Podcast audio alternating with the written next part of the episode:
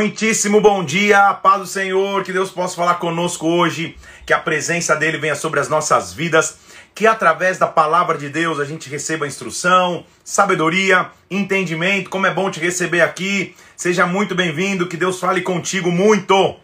Estamos mergulhados na palavra de Deus. Hoje é o dia 89 ou seja, já são 89 dias que a gente está mergulhado na palavra do Senhor com esse propósito específico. Infelizmente já está acabando, mas felizmente por outro lado, graças a Deus que você está aqui até agora, né? Que você continua permanecendo. Então vamos mergulhar na presença de Deus, vamos buscar aquilo que Ele tem para nós. Vamos orar para que o Espírito Santo nos visite nessa manhã. Pai, em nome do Senhor Jesus Cristo, vem com a tua presença sobre as nossas vidas, fala conosco de forma sobrenatural, Senhor, abre o nosso entendimento para que nós possamos ouvir a tua voz, que a tua palavra seja para nosso sustento nessa manhã, alimento nessa manhã, guia nessa manhã, Senhor. Como é bom estarmos em ti, firmados na tua palavra que é verdadeira, Senhor, que é viva, que é eficaz. Por isso nos visita aqui agora, em nome do Senhor Jesus Cristo eu te peço, em nome do Senhor Jesus. Amém e amém. Glória a Deus. Estou vendo muita gente aqui um oi para todo mundo, que o Espírito Santo fale contigo também. Depois eu dou um oi geral. Vamos já mergulhar na palavra de Deus e entrar naquilo que ele tem para nós nesta manhã. Que o Espírito Santo possa vir nos presidir e nos visitar. Nós estamos em meio à, à, à história de vida do apóstolo Paulo e o que ele deixou de legado. O apóstolo Paulo foi um dos homens que mais deixou legado e, e, e, não só escreveu história, mas deixou legado, ou seja, deixou um presente e instrução para as próximas gerações. E nós estamos no meio, ou, ou no, no, no, início ali, na verdade, de 1 Coríntios. Onde Paulo, diferentemente dos, de Romanos, que ele está falando para uma, uma cidade que ele ainda não tinha visitado, uma cidade que ele ainda não tinha chegado, Agora Paulo está falando para uma cidade ou para uma igreja que ele tinha plantado. Só que é uma carta pastoral, uma epístola pastoral. Infelizmente, a igreja estava com alguns problemas e divisões. E o principal problema, como a gente já pôde identificar ontem, era dissensão entre as pessoas, ou seja, divisão entre as pessoas, mas a raiz de tudo era a soberba. As pessoas estavam ensoberbecidas, se achando demais, em outras palavras, achando que um era de Paulo, outro de Apolo, e assim vai. Cada um estava tava, é, com o rei dentro de sua própria barriga, e Paulo já chegou chegando, né? Como, como, como diz o outro, ele já chegou atropelando. A gente terminou ontem com Paulo escrevendo no capítulo 4, no versículo 21, dizendo assim: ó, o que, que vocês preferem? que eu vá ter com vocês com vara ou com amor? Ou seja, tô chegando, hein? Tipo, papai tá chegando e aí, vocês vão continuar assim? A gente vai ver que o problema da igreja era um pouco mais, mais, mais profundo, inclusive, do que apenas a soberba ou a divisão, que já são problemas graves. Paulo vai começar a mostrar e começar a dizer da imoralidade que tinha na igreja. Então, o verdadeiro líder é o líder que sabe confrontar. Ele sabe olhar o pecado e não apenas é, ser conivente com o pecado, mas confrontar o pecado. Em amor, obviamente, mas confrontar. Não deixar que o pecador permaneça no pecado. Então lá vem Paulo dizendo assim: olha, gente, versículo 1 do capítulo 5.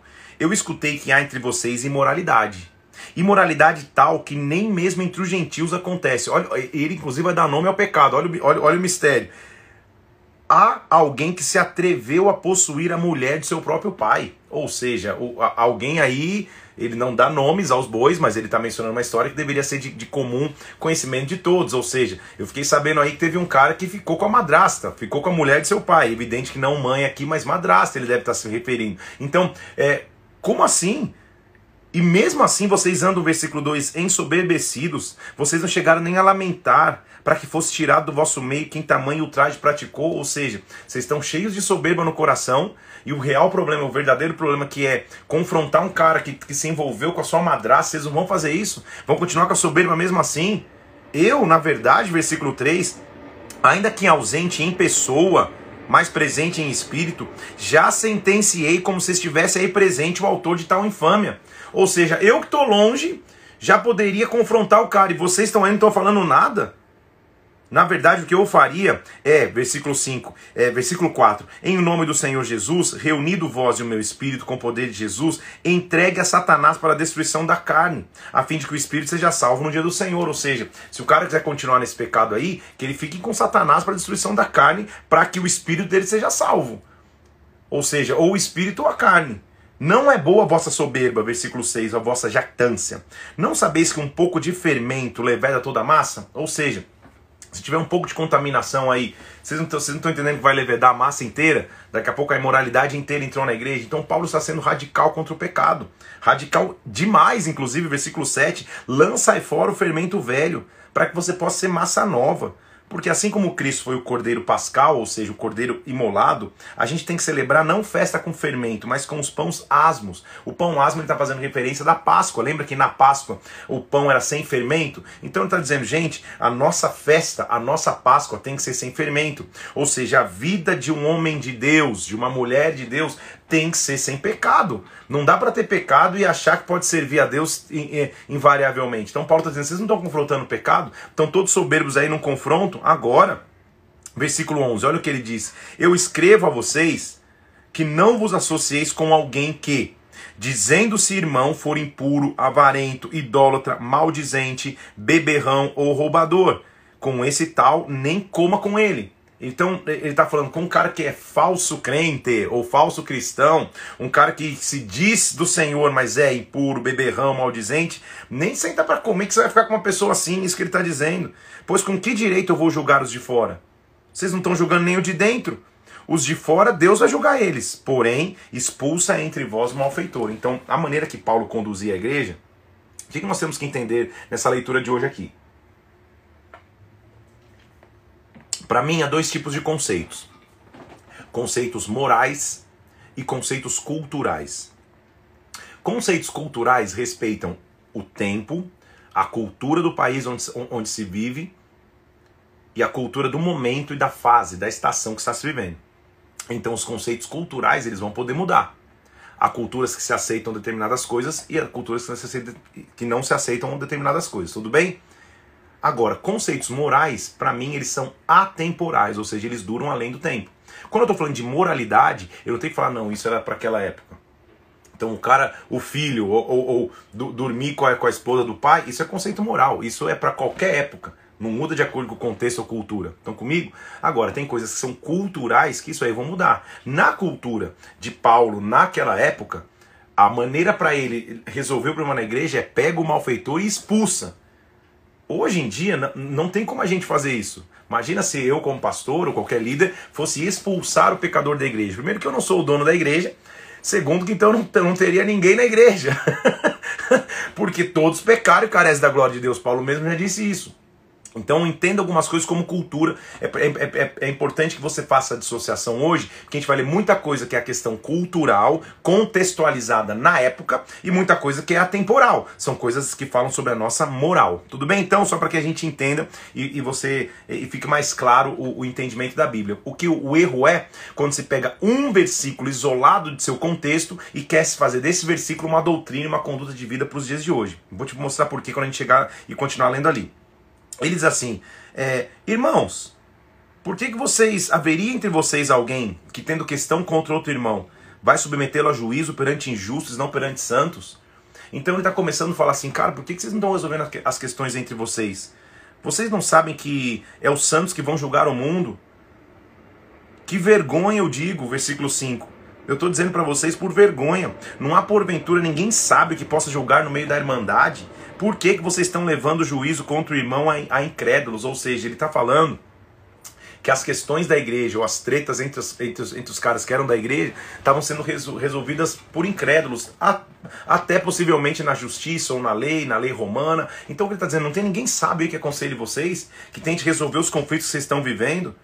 Versículo 7: Só de existir entre vocês demandas já é completa derrota para vocês. Ou seja, só de vocês estarem em confusão já é derrota.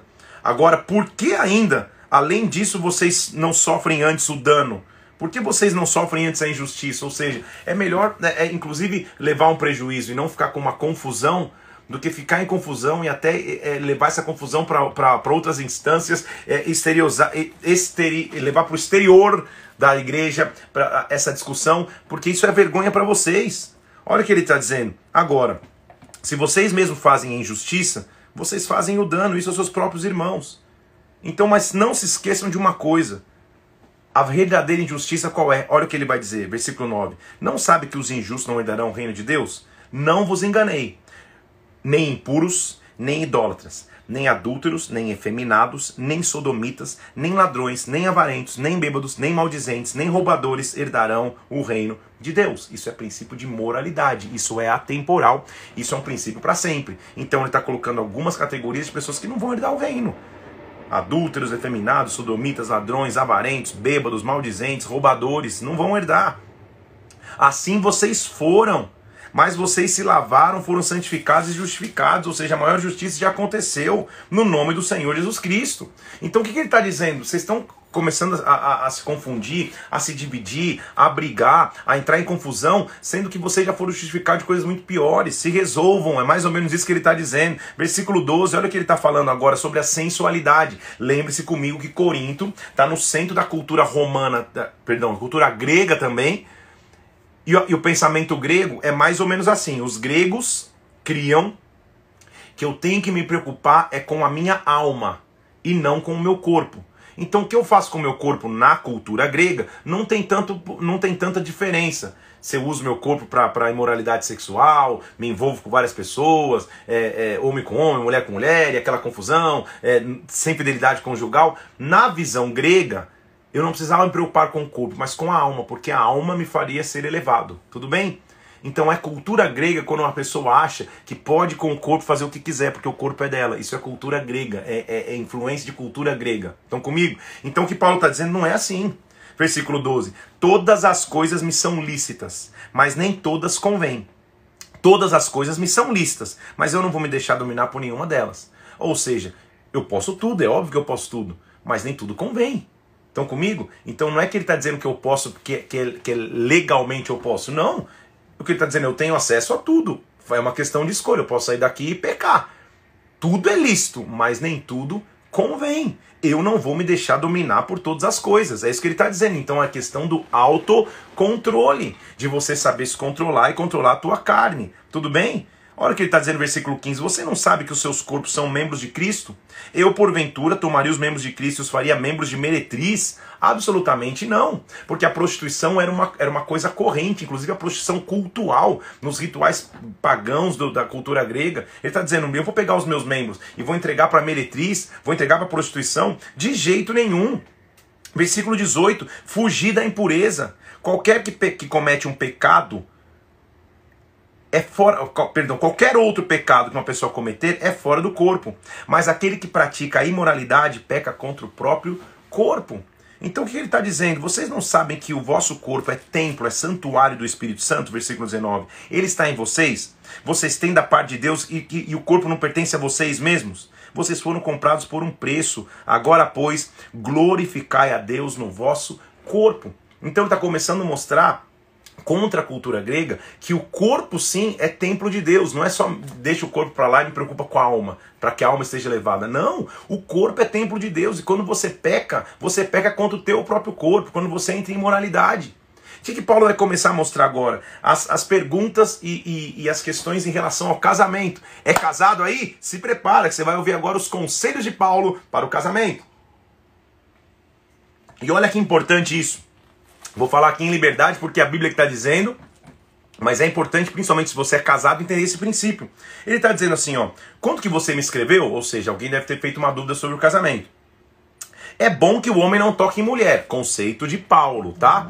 Ele, na, na, ele não há indícios que ele, durante seu ministério, tinha uma esposa, não há indícios que ele já foi casado ou era viúvo, não há, não há muitos indícios assim, mas nesse período não há registro de casamento ou de. de é, Paulo estava integra, integralmente dedicado ao ministério. Ele diz assim: então é melhor que o homem não toque na mulher, por causa da impureza.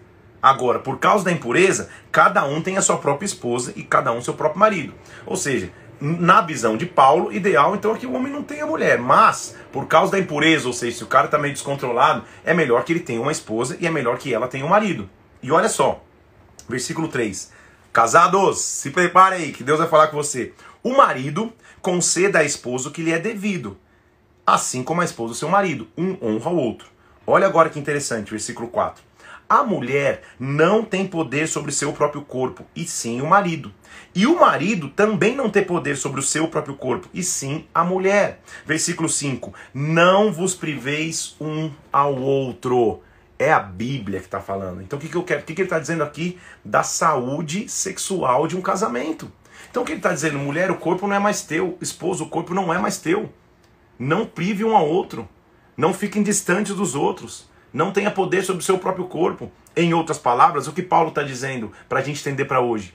Não use o sexo ou a vida sexual como uma moeda de punição ou recompensa dentro do teu casamento. Estão comigo? Ah, não, brigamos, é, é, estamos em greve. Greve de 40 dias. Sangue de Jesus tem poder. Estão comigo aqui? Não se prive um ao outro. Escute o que eu estou dizendo, porque isso é muito sábio, porque a imoralidade entra na vida de um casal casado quando as privações sexuais começam a acontecer. Então Paulo está dizendo é, por que vocês estão se privando um ao outro? Pare para pensar, meu irmão e minha irmã, já que entramos nesse assunto e agora ficou é, é, para maiores, tá? Mas vamos nessa. É, é o teu esposo, se você é casada, e, e a tua esposa, você que é casado, ele é a única fonte de satisfação nesta área que você tem você não pode ter nenhuma outra fonte de satisfação, seja em sites, em televisões, em, em, em autoconhecimento, se é assim você estou tentando falar em códigos pelas crianças que nos assistem. Então, é, é, ele é a única fonte. E como que você vai privar o teu esposo ou a tua esposa dessa fonte de, de, de, de satisfação dentro do casamento? É isso que Paulo está dizendo. Então entenda que se você casou, que o teu corpo não é mais só teu que, que, que agora você não tem que privar um ao outro. Então, né, ah, hoje, hoje tô cansado, hoje é uma dor de cabeça incrível. Já tá há sete meses assim, há um ano assim, e teu esposo subindo pelas paredes, dando glória, tomando banho gelado, três horas da manhã, sangue de Jesus, a tua esposa a mesma coisa. Reflita, pense, é o que Paulo está dizendo, tudo bem? Óbvio que com equilíbrio, mas isso é parte da saúde do casamento. Na verdade, talvez um dia a gente faça uma live para maiores, que a gente fale sobre casamento. Aí eu trago a pastora Mila aqui para a gente falar de casamento. Mas esse é, esse é o maior termômetro. A saúde nessa área é o maior termômetro. Tudo bem? Está dizendo assim: não se privam ao outro, a não ser se for por mútuo consentimento por algum tempo. Para que vocês se dediquem à oração e novamente se ajuntem para que Satanás não vos tente por causa da incontinência. Ou seja, o que ele está dizendo? Privação nessa área para um casal casado períodos de longa privação, são brechas para que Satanás traga tentação. É o que ele está dizendo. Agora ele está dizendo: Eu digo isso para vocês, versículo 6, como concessão e não mandamento. Ou seja, agora é minha opinião pessoal. Isso que ele está dizendo. Eu quero que todos os homens sejam como eu sou. Ou seja, quem dera todo homem pudesse ficar solteiro. No entanto, cada um tem de Deus o seu próprio dom. Na verdade, de um modo ou de outro ou outro. Ou seja, é, não é todo mundo que tem esse dom que eu tenho de permanecer sem imoralidade, solteiro. É isso que ele está dizendo. Solteiros e viúvos, seria bom se vocês permanecerem assim. Como também eu tô.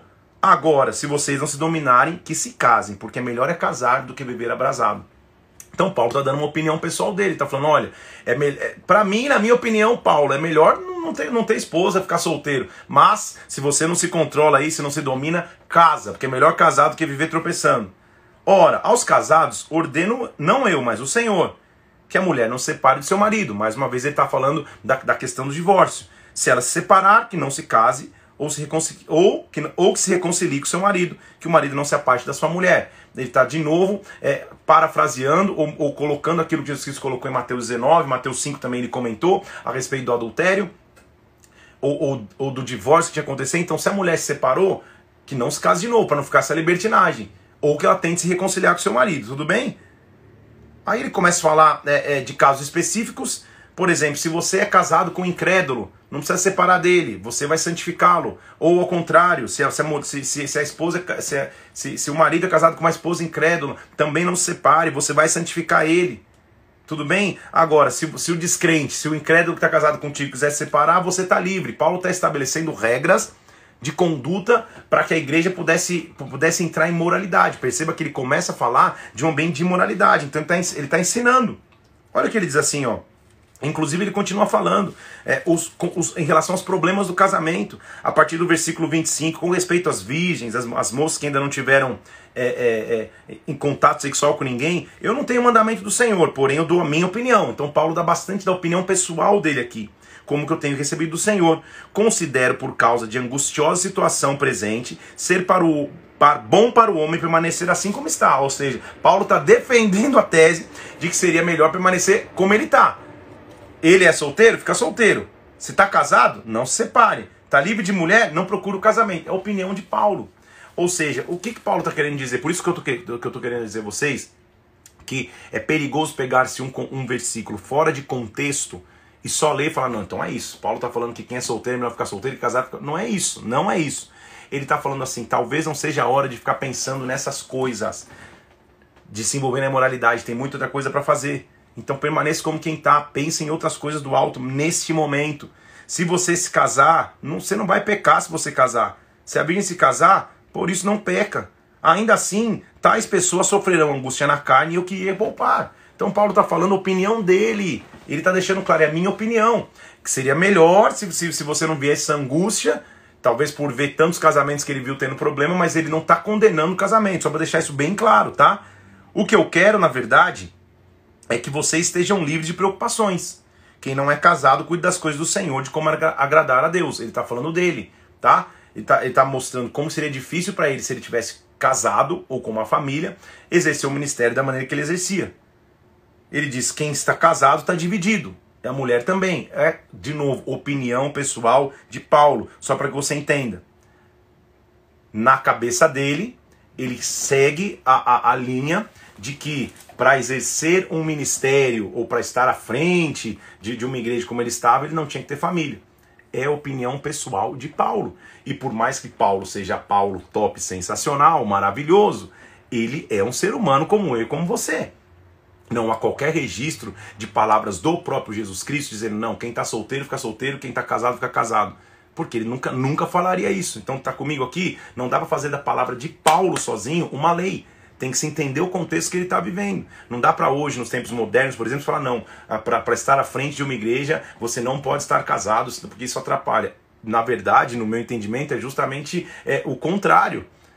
Se você tá solteiro, tá à frente de uma igreja, legal, você vai conduzir, vai ser perfeito, ótimo, não tem problema nenhum, Deus vai, Deus vai cuidar. Mas quando você tem uma família, não é bom também liderar uma igreja como família? Porque a igreja precisa ouvir do, do pastor, da, da, da pastora, da, daquela que é a cobertura no sentido paterno, daquele que é a cobertura no sentido materno. É a essência da família, a igreja é uma família. Então, hoje nós estamos vendo em outros momentos, só para que você entenda, tá? Para que você leia com bastante atenção, entendendo os momentos, a época, a realidade que Paulo vivia. E ele estava falando falando de sua realidade. Ele continua no capítulo 8, mostrando sobre as coisas sacrificadas aos ídolos. Ou seja, eles estavam lá em Corinto, numa cidade onde tinha muita adoração a ídolos, e uma das formas de adorar a ídolos era apresentando alimentos no altar e consagrando alimentos para ídolos. Então Paulo está dizendo assim: olha, gente, é, no que se refere às coisas sacrificadas a ídolos, versículo 1 do capítulo 8, nós reconhecemos que todos somos senhores do saber, a gente sabe isso.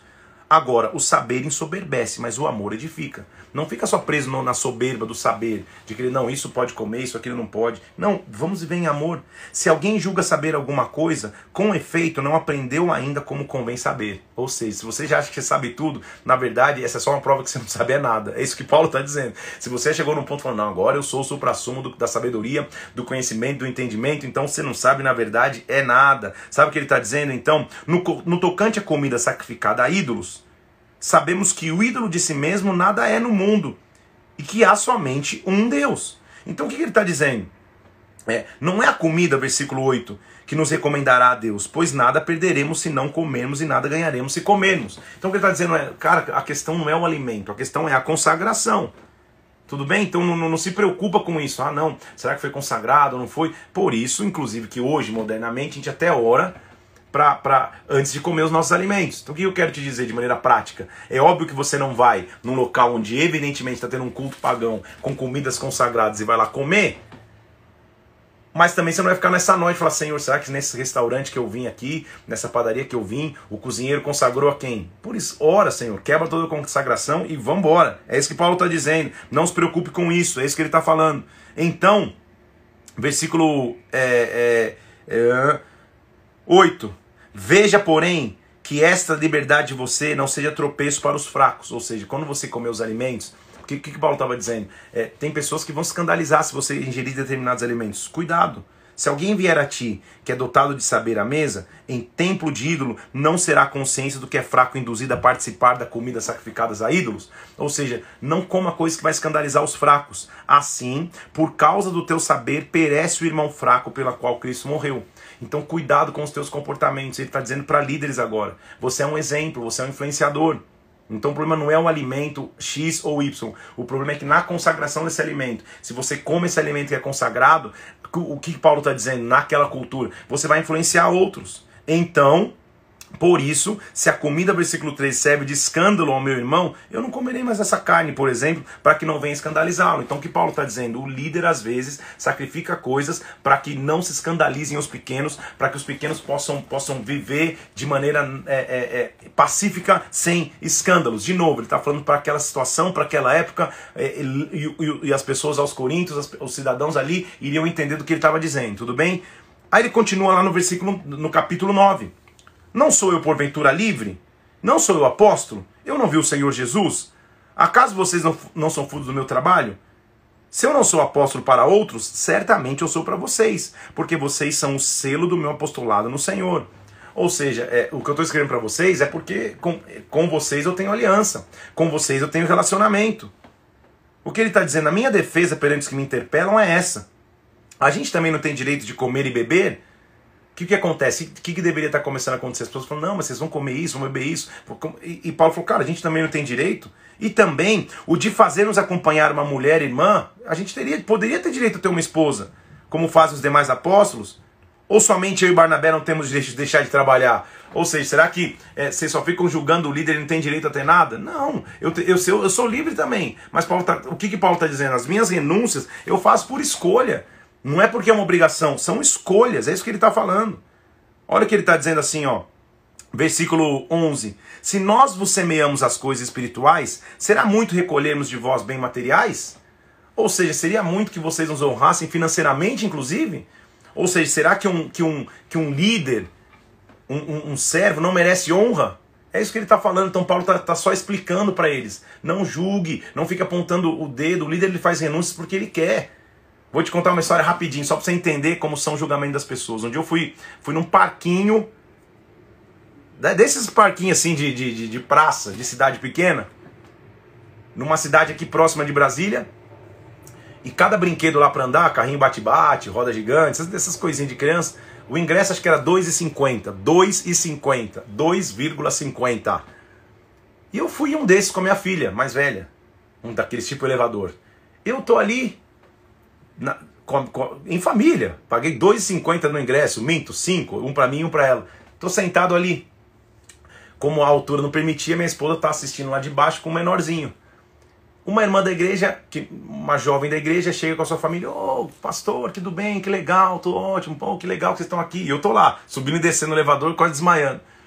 O tio dessa moça que estava junto, que não é cristão, ao sair, um, um, um metrinho de, de distância da pastora Mila, diz assim: É, olha aí, ó.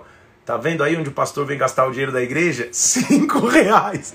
Cinco reais! Eu falei, meu Deus, se o cara acha que eu preciso de cinco reais, desfalcar a igreja em cinco reais para andar num brinquedinho da praça.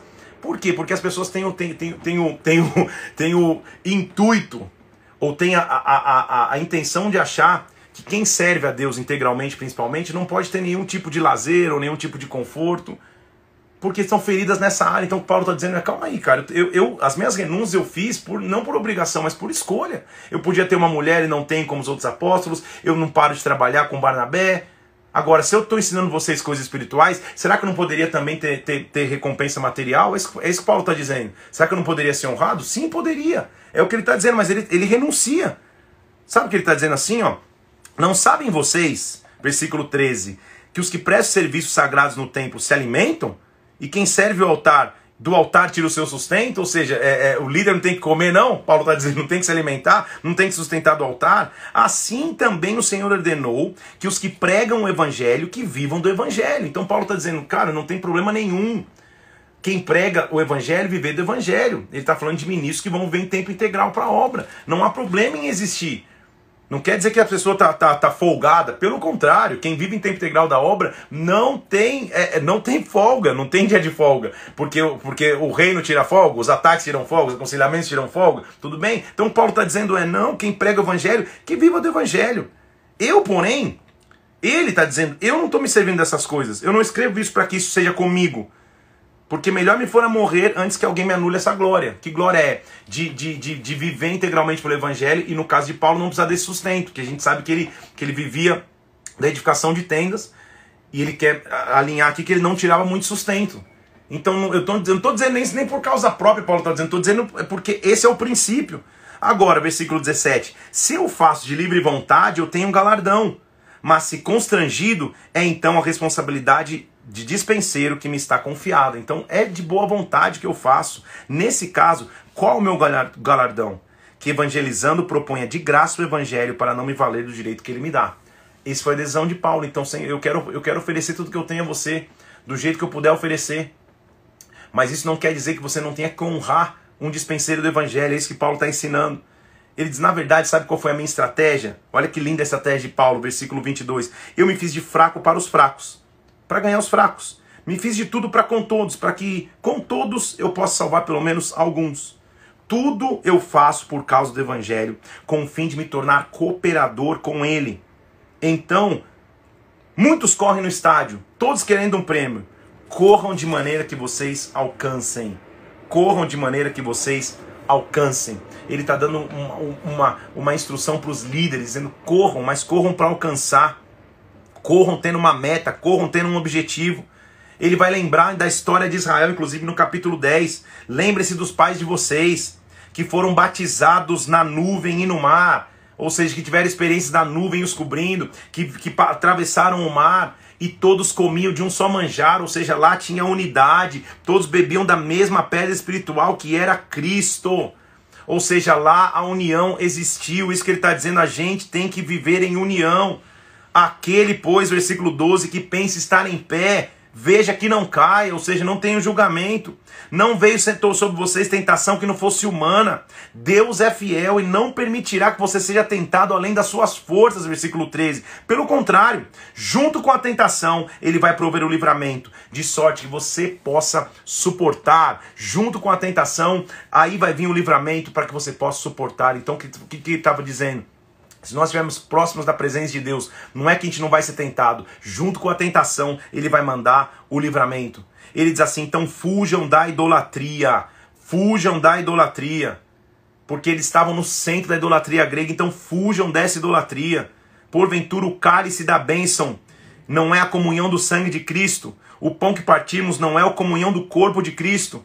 Ou seja, não nós, embora muitos, somos unicamente um um pão, um corpo, porque participamos de um pão. Mais uma vez ele está dizendo: fujam da idolatria, fujam das divisões. Ele está associando a idolatria à divisão. Ou seja, porque lembra que a divisão era: não, eu sou de Paulo, eu sou de Apolo, eu sou de Cefas. A divisão era essa, a idolatria a homens. Ele está dizendo: fuja dessa idolatria, fuja disso. Porque você não tem mais ídolo, mas está criando ídolos modernos. Fuja disso. Fuja desse tipo de idolatria. Nós todos participamos de um só corpo. Nós somos um só. Todas as coisas, ele vai repetir mais uma vez, versículo 23, são listas, mas nem todas convêm. Então que ninguém busque o seu próprio interesse, mas sim busque o interesse do outro. Para encerrar a questão de alimentos, ele diz assim, versículo é, é, 31, quer comam, quer bebam, façam tudo para a glória de Deus, tudo para a glória do Senhor. Nós vamos ver a partir do versículo 11, Paulo começando a instituir regulamentações para a igreja daquela época. Então, lembra que eu te falei que há o que há, há o contexto histórico, cultural e há o contexto moral que para mim o moral não muda nunca, mas o histórico cultural vai mudar de acordo com o povo. Então Paulo está começando a mostrar na igreja como deveria ter ordem, porque a igreja, pelo que ele está descrevendo, estava um pouco em desordem. Então ele vai colocar as coisas no lugar. Ele começa no versículo 11 falando assim: olha, gente, tem que usar véu na igreja. Isso é para aquela época. Mas o que, que o véu significa? Tem que mostrar que há uma hierarquia, que há submissão. E, e é, indistintivamente, a gente vai perceber que o, a, o que ele estava tá, vivendo ali é que em alguns momentos, acho que as mulheres estavam falando demais, entrando no comando demais, os homens não estavam posicionados, tinha imoralidade na igreja, então estava uma bagunça. Paulo tem que colocar em ordem. Então ele diz assim: ó, vamos entender uma coisa. É, a glória, vamos só, só, só para a gente entender aqui, ó. O cabeça de todo homem é Cristo. E o cabeça de toda mulher é o próprio homem. E Deus é o cabeça de Cristo. Então vamos entender a hierarquia, isso que Paulo está dizendo. Todo homem se submete a Cristo, Cristo submete a Deus. E a mulher se submete ao homem. Submeter não é inferiorizar. É entender que há um, há um respeito que a mulher tem que ter para o seu esposo, no caso, na figura de um seu sacerdote. É isso, tá? Então o que Paulo está dizendo não é minimizando a mulher, mas colocando as coisas em ordem. Está falando, calma aí, cara. Então, é, quem ora e profetiza e tem a cabeça coberta está desonrando a sua própria cabeça. Ou seja, os homens estão se curvando. A, a, as mulheres estão tomando do, conta da igreja, alguma coisa está errada, o que está acontecendo? Então vamos, vamos, vamos estabelecer as coisas no lugar. O homem não cobre a cabeça e a mulher se cobre com o véu. Para que ela mostre é, é, é, é contrição, para que ela mostre é, entrega, para que ela mostre rendição. Além disso, na antiguidade, principalmente, eh, principalmente na cultura grega, um dos maiores instrumentos de sensualização da mulher eram seus cabelos. Então, a, a, ele, ele mandar que a mulher, na época, cobrisse a sua cabeça era, era mais ou menos, vamos tentar fazer um paralelo, dizer, olha, não, é, é, não vai usar esse decote aí tão grande aí, pelo amor de Deus, vai escandalizar os homens. Era mais ou menos isso. Ou seja, ela estava cobrindo algo que, que, que, distrairia a atenção, que mostraria sua sensualidade. Eu estou dizendo de coisas da época. Estão comigo? Não é que você tem que cobrir a cabeça para entrar na igreja hoje. Tudo bem? São coisas da época. Leis morais e leis culturais são diferentes. Estão comigo aqui? Então o que, que ele está dizendo? É, Julgue a vocês mesmos, versículo 13. É próprio que a mulher ore a Deus sem trazer o véu? Então é isso que ele está dizendo. Não deixe que essa sensualidade roube o, o, a verdadeira essência do culto. Então, naquela época, ele instruiu mulheres, cobre a cabeça, entra de, entra, seja discreta. Em outras palavras, que os tempos modernos não precisa usar essa, uma, uma, uma roupa tão chamativa, não precisa chamar atenção para as tuas curvas ou para quem você é como mulher, que roube a essência daquilo que você é em Deus. É isso que Paulo está tentando dizer. Ele inclusive instrui para celebrar a ceia do Senhor. Vamos celebrar a ceia do Senhor quando você estiver reunido no mesmo lugar. Vocês não comem a ceia? Então a ceia é essa, versículo 23. O que eu recebi do Senhor, eu também vos entreguei. Ele vai ministrar a ceia. Quando o Senhor foi traído, pegou o pão e assim ele vai tomou, dando, dizendo que é o corpo dele, faça em memória de mim. Depois pegou o cálice, versículo 25, tomam do cálice, esse cálice, esse cálice também é a memória de mim. Então, para participar da ceia, o único requisito é, versículo 20, 28, examine-se o homem a si mesmo, para ir comer do pão e para beber do cálice. Quem come sem discernir o corpo, traz juízo para si. Ou seja, antes de ter aliança com Deus na ceia, verifique se não há imoralidade em ti. Tudo bem? Por essa razão, tem entre vós muitos fracos, doentes e não poucos que dormem. Por quê? Porque vocês não julgam a vocês mesmos, vocês estão julgando os outros, mas não estão analisando a sua própria conduta. Aí ele começa o capítulo 12 mostrando a diferença de dons espirituais. Ele falou: há vários dons, mas o espírito é o mesmo. Há diversidade de dons. Uns profetizam, uns curam, uns têm discernimento de espírito, estou lá no versículo 11, uns falam em línguas, mas o espírito é o mesmo que realiza tudo em todos. Então, mais uma vez, ele está falando da unidade. Assim como o corpo é um e tem muitos membros, os membros são um só corpo. Então ele vai fazer, fala, o famoso capítulo que a gente fala, ou, ou ministra quando quer falar de unidade, é, se é um corpo, não tem como o pé dizer, ah, eu não preciso da mão porque a mão não é a, a, mão não faz parte do corpo. Não tem como o olho dizer: "Ah, não, eu não quero o ouvido". Não. Cada um tem a sua função, e inclusive ele está dizendo, tem membros tão pequenos no corpo, mas são tão cruciais, e Deus fez assim, para que você não despreze os pequenos. Versículo 20: É certo que há muitos membros, mas há um só corpo. Versículo 27: Se vocês são o corpo de Cristo, individualmente vocês são membros desse corpo. Então, são vários dons, vários órgãos no corpo, mas o corpo é um só. Quando ele está falando então de unidade, ele vai falar do capítulo mais famoso de amor. Ele vai dizer: então, gente, a base é o amor. Nesse capítulo 13 eu poderia ter tudo. Podia falar a língua dos homens, dos anjos, se eu não tivesse amor, eu nada teria.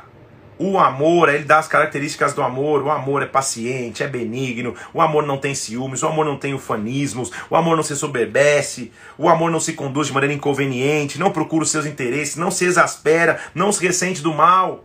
Não se alegra com a injustiça, mas se regozija com a verdade. Versículo 7: O amor tudo sofre, tudo crê, tudo espera, tudo suporta. O amor jamais acaba. Então a gente normalmente usa esse versículo para falar no relacionamento entre homem e mulher, não está errado, mas na verdade o que ele está falando aqui é o amor entre os irmãos. Então o amor espera, o amor suporta, o amor não tem ciúmes, não tem, sober, não tem soberba, o amor não se, não, não se exaspera, o amor se alegra com a verdade, o amor suporta todas as coisas, o amor não acaba. Então no relacionamento pode ter línguas, elas vão acabar, pode ter profecia, elas vão desaparecer, pode ter ciência, elas vão passar.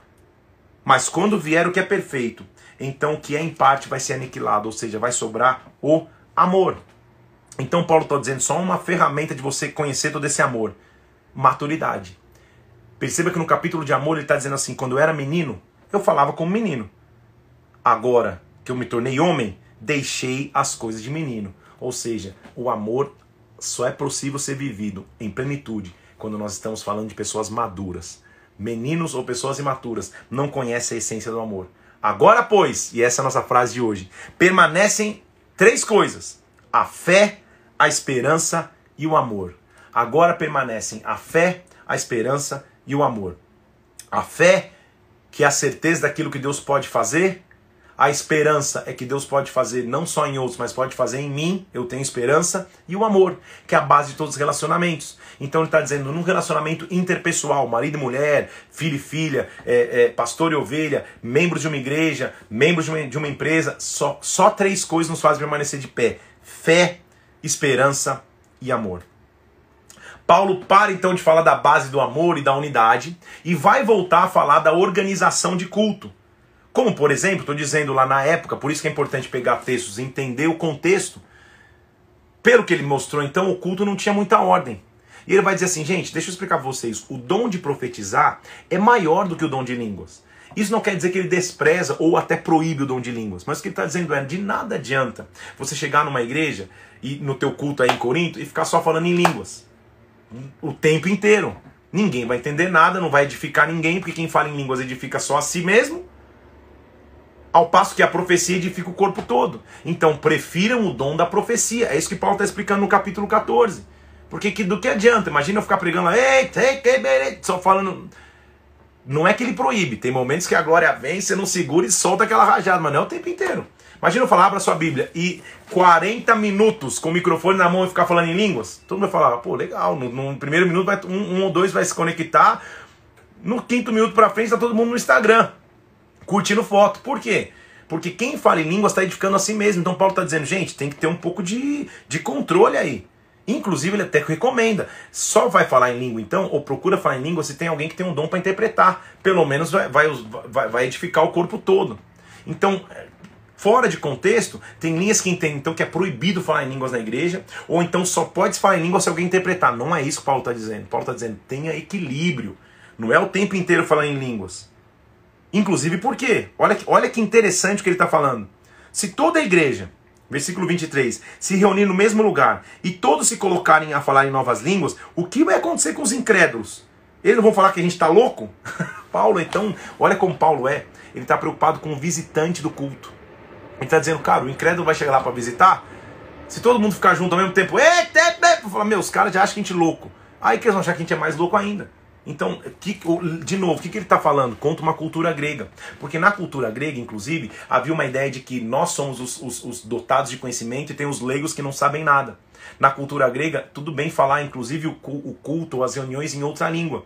Essa cultura, inclusive, se refletiu depois na primeira igreja de Roma, na igreja é, romana, quando havia um clero que falava a, a, o culto ou a reunião num outro idioma e, e o povo não entendia nada. Então, o que ele está dizendo é: não é só a língua espiritual, qualquer língua. Não é a cultura grega. Eu tenho que trazer a pessoa para mim. Agora, se todos estiverem profetizando juntos, ao invés de ficar falando em línguas, versículo 24, entrar algum incrédulo ou visitante, indouto, ele é convencido, vai adorar e vai testemunhar a Deus que de fato está no meio de vocês. Então o que ele está falando? Pense no visitante. é a ordem de culto. Eu, como pastor aqui, às vezes sou até chato com, a minha, com, meu, com meu time, com a equipe, porque eu penso em tudo. Porque nós estamos todo domingo no culto. Para nós tudo é normal. Mas o visitante às vezes não é normal. Ele chegar na igreja, por exemplo, e 20 minutos ou 30 minutos antes do culto começar, ele já sentado, esperando o culto começar, e tem alguém lá, ei, ei, ah, oh, ei, e a banda.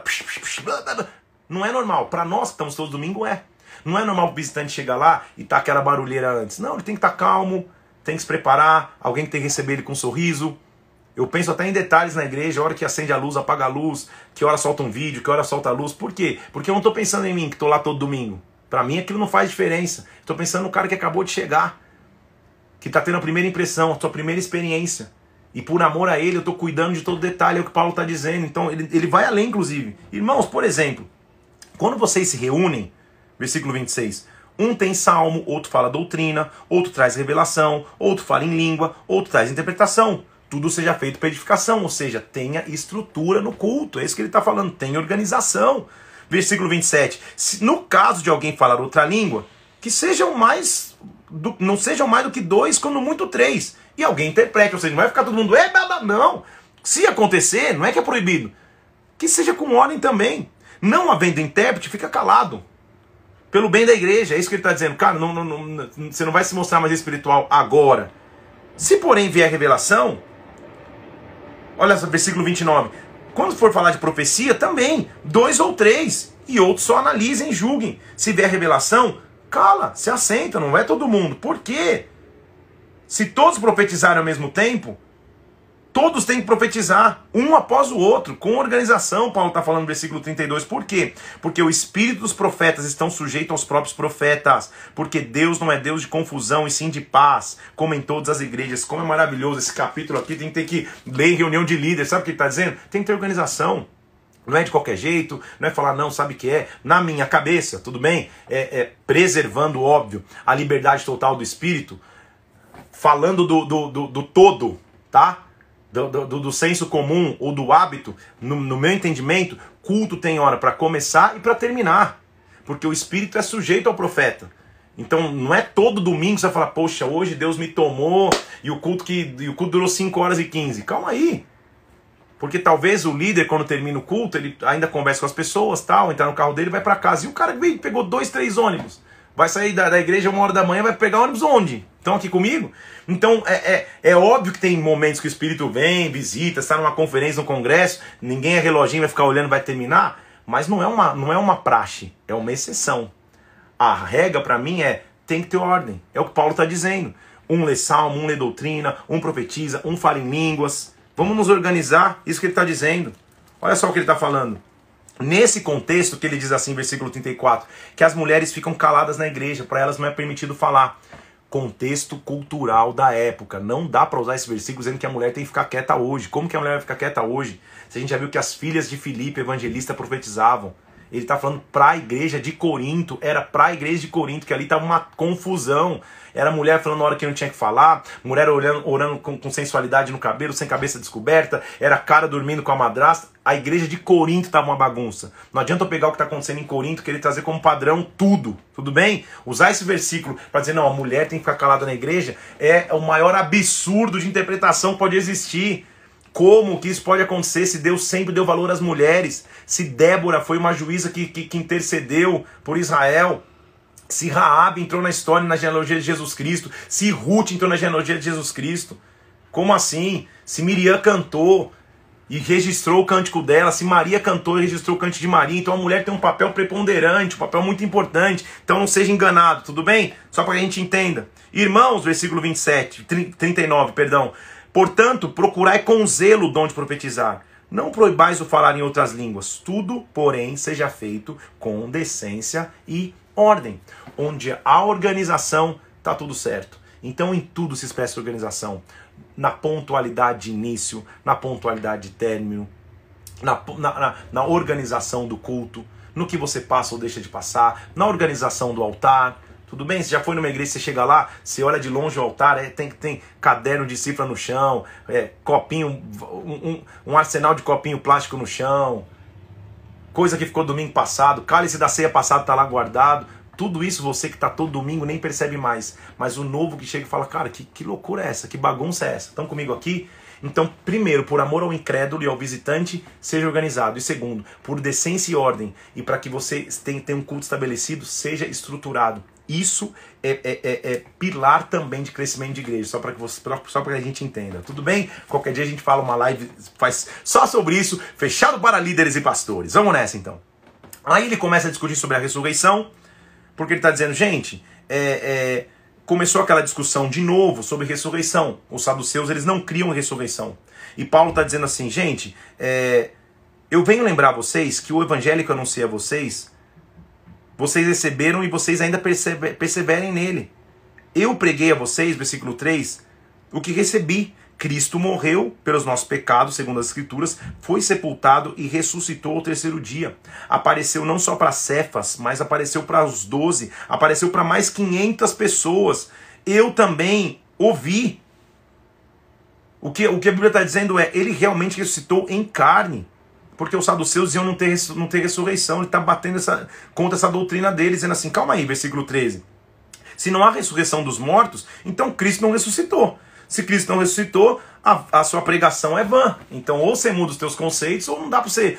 Então, ele está de novo é, brigando contra linhas doutrinárias que são contrárias a Cristo. Falando diretamente a linha dos saduceus que pensavam que a ressurreição não existia. Então, se a ressurreição não existe, então a nossa fé é vã. É isso que ele está dizendo. Ele ressuscitou em carne, sim. Por último, ele vai terminar o capítulo 16, mostrando que ele reuniria coletas ou ofertas para trazer a igreja de Jerusalém. Eu já te falei que ele tinha isso no coração dele, o desejo de honrar a igreja de onde ele de, que, que o enviou, de onde ele saiu. Ele honrava isso, então ele está falando de, disso que vai acontecer. Ele termina mostrando os seus projetos de futuro. Versículo 5: Eu vou para Macedônia, vou ficar em Éfeso até o Pentecostes, orem por mim mas recebam aí Timóteo e Apolo, recebam eles, vou mandar eles até vocês, não os desprezem, sejam vigilantes, versículo 13, permaneçam na fé. Menciona os líderes ali e diz: recebam esses caras, Estéfanas, Fortunato e Acaio, eles são refrigério no espírito para mim que eles estão aí. Manda saudações e termina a sua primeira carta. Uma carta supostamente para para tratar de problemas. Então ele fala de coisas muito, muito contextualizadas, mas muitas coisas a gente pode aprender também, como a ordem de culto, como, como o, o princípio que ele tem de cuidado. E aí ele vai escrever a segunda epístola de Coríntios. Por que está dividida em dois? Elas foram, foram escritas em tempos um pouco, uma janela de tempo pequena, mas em tempos diferentes. Paulo então mandou essa primeira, essa primeira epístola, só que ela, ela não surtiu todo o efeito necessário. Pelo contrário, Paulo vai começar a lidar em segunda epístola de Coríntios com a deslealdade dentro da igreja. Vai começar a existir um grupo de oposição a Paulo dentro da igreja. Paulo vai começar a tentar se defender. E é isso que nós vamos ler aqui. Hoje nós vamos ler só o capítulo 1 e 2.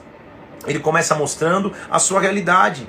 Ele diz assim, ó, versículo 3: Bendito seja o Deus Pai, Pai de toda misericórdia e consolação, porque Ele que nos conforta em nossa tribulação para que nós possamos consolar os que estiverem em angústia, com a consolação que nós somos também consolados por Deus. O que, ele está dizendo? Olha, é, eu não quero que vocês ignorem as tribulações que eu passo. Ele está meio que abrindo o coração, rasgando o coração, eu passo tribulações. Mas se nós somos atribulados, versículo 6, é para o vosso conforto. Se nós somos confortados, também é para o seu conforto. O que torna eficaz suportar com paciência os sofrimentos que nós padecemos. Ou seja, sofrimento todo mundo tem ele vai abrir o coração, porque nós vamos começar a ler agora em 2 Coríntios, que ele vai lidar com algumas deslealdades, com um grupo de oposição contra ele. Ele diz assim: não ignora as tribulações que a gente está vivendo, gente. Na Ásia, a gente passou por muitas tribulações, versículo 8. A gente chegou a achar que isso era sentença de morte. Mas isso não foi para que a gente morresse, foi para que a gente acreditasse, versículo 10, que o Senhor nos livrou e livrará de grande morte. Sabe o que Paulo está dizendo? Esse é o testemunho que eu dou a vocês, versículo 12. Com santidade e sinceridade, não com sabedoria humana, não com, mas com graça divina, tendo vivido no mundo, mas especialmente com vocês. Ele está ele tá explicando porque, praticamente, ou na maneira prática, porque ele demorou de chegar em Corinto. Eu resolvi primeiro encontrar com vocês, versículo 15, para que vocês tivessem um benefício. E por intermédio de vocês eu vou para Macedônia, para me encontrar com vocês e depois voltar para a Judéia. Está explicando o plano dele, ou seja, eu mudei meu plano, estou indo encontrar vocês. Versículo 19: Porque o Filho de Deus, Cristo Jesus, que foi por nosso intermédio anunciado entre vós, isto é, por mim, Silvano e Timóteo, não foi sim e não, sempre nele foi o sim. eu sempre fui coerente nos meus pensamentos, porque as promessas de Deus, elas têm sim e, portanto, o amém. E aquele que nos confirma convosco em Cristo nos ungiu é Deus. Ele nos selou e nos deu o penhor do Espírito em nosso coração. Eu, por minha vida, tomo a Deus por testemunha de que para vos poupar, não voltei ainda para Corinto. Ele sabia que estava acontecendo uma divisão na igreja, uma deslealdade na igreja, diz: Olha, Deus é testemunha, foi para poupar vocês que ainda não voltei. Estou esperando o momento certo para voltar. Agora, eu deliberei comigo mesmo, versículo 1 do capítulo 2. Eu não vou voltar enquanto eu estiver em tristeza porque eu me entristeço. E se eu me entristeço, quem me alegrará, senão aquele que está entristecido por mim mesmo? Eu preciso melhorar aqui. Paulo está abrindo o coração, sendo sinceridade, dizendo: olha, é, é, essas situações que eu estou vivendo, essa primeira epístola que eu mandei que não surtiu efeito, me entristeceram. Mas, versículo 4: por meio de muitos sofrimentos e angústias, vos escrevi com lágrimas não para que vocês ficassem entristecidos, mas para que vocês conheçam o amor que eu vos consagro em grande medida. Se alguém vos causou tristeza, ele está falando do desleal, não o fez apenas a mim, mas para que eu não seja demasiadamente áspero, digo em parte a todos vós: basta-lhe a punição pela maioria. Paulo está inclusive mostrando que o desleal deveria receber amor e cuidado e perdão. A quem vocês perdoarem alguma coisa, versículo 10, também eu perdoo, porque de fato o que tenho perdoado, se alguma coisa tenho perdoado, é por causa de vocês que eu fiz na presença de Cristo, para que Satanás não alcance vantagem sobre nós, por isso não lhe ignoramos os desígnios. Então Paulo vai encontrar seu, as pessoas, vai lidar com a sua posição. Nós vamos ver nos próximos capítulos. Ele termina o capítulo é, 3, 2 dizendo assim: Graças, porém, a Deus em Cristo sempre, que nos conduz em triunfo e por meio de nós, em todo lugar, estabelece o cheiro, a fragrância do seu conhecimento. Versículo conhecido: Porque nós somos para Deus como bom perfume de Cristo, não para os que estão salvos, mas para aqueles que se perdem. Ou seja, a igreja está passando lutas deslealdades, acusações, aflições, mas nós somos perfume para que, aqueles que se perdem. Em outras palavras, tem muito trabalho ainda para fazer, gente. Não vamos ficar pensando nas divisões da igreja, nas confusões que a igreja de Corinto está vivendo. Não, vamos caminhar, vamos viver as coisas que Deus ainda tem para nós, porque nós, versículo 17, nós não estamos como muitos outros fazendo da palavra de Deus um mercado. Antes, em Cristo é que falamos na presença de Deus com sinceridade da parte do próprio Deus. Paulo está mostrando a essência do seu ministério, que as lutas externas e nem as internas o faziam parar. Nunca nós vamos parar, porque a nossa confiança é o Senhor e o nosso ministério nós fazemos para Deus. Tudo bem? Amanhã, então, é o dia 90. É isso? Meu Jesus. Amanhã nós vamos ler o restante de 2 Coríntios e vamos inclusive entrar em Gálatas como tem sido enriquecedor. Amanhã, então, dia 90. Amanhã a gente praticamente está terminando para que faltem apenas 10 dias para que se encerre o propósito. Está sendo abençoado por Deus? Que Deus possa te abençoar, te conduzir, guiar a tua história, que o Espírito Santo esteja sobre ti. O que, que nós temos a aprender hoje? Claro que Paulo falou muitas coisas em relação à igreja local, mas uma coisa importante é: Paulo, como todo líder, tinha desafios pela frente, divisões para lidar, tinha deslealdades para se tratar, mas ele nunca parava. Um líder vai passar por oposições, um líder vai enfrentar deslealdades, um líder vai enfrentar dificuldades, mas ele nunca vai parar, porque nós não somos daqueles que retrocedem. Amém? Que Deus te abençoe, fica na paz de Cristo. Tudo está debaixo do plano de Deus. Olha lá, ó. Tô usando uma camisa que diz assim: God's plan. Ganhei essa camisa top de uns, de uns, de uns irmãos queridos aqui de Brasília que começaram essa marca no período da quarentena. Eu estou vendo aqui, aqui em Brasília muitas coisas acontecendo, pessoas surgindo com ideias de negócio, de empreendedorismo no meio da quarentena, porque é na hora da crise que Deus nos dá oportunidades. Tenho ministrado isso aqui e isso realmente tem acontecido, ó. Chama Lefan Brand. Alguém escreve aí para mim? Escreve aí, Thiago. Segue essa marca lá, acompanha que os caras são top. Estão fazendo umas, umas, uns, umas roupas, uns panos sensacionais. Me presentearam, me honraram com essa camiseta ontem, que eu fiz questão de usar aqui. God's Plan. Tudo está no plano de Deus, tá? Isso aqui significa isso. God's Plan. Plano de Deus, tá tudo no plano dele, tudo no controle dele, tudo faz parte do plano de Deus. Escreve para mim aí, chama Lefan Brand, é isso?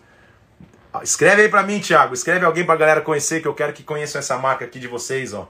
God's Plan, tem várias artes que eles fizeram demais. Deixa eu tentar escrever, eu não sei qual é o. Qual, isso, tá aí, ó.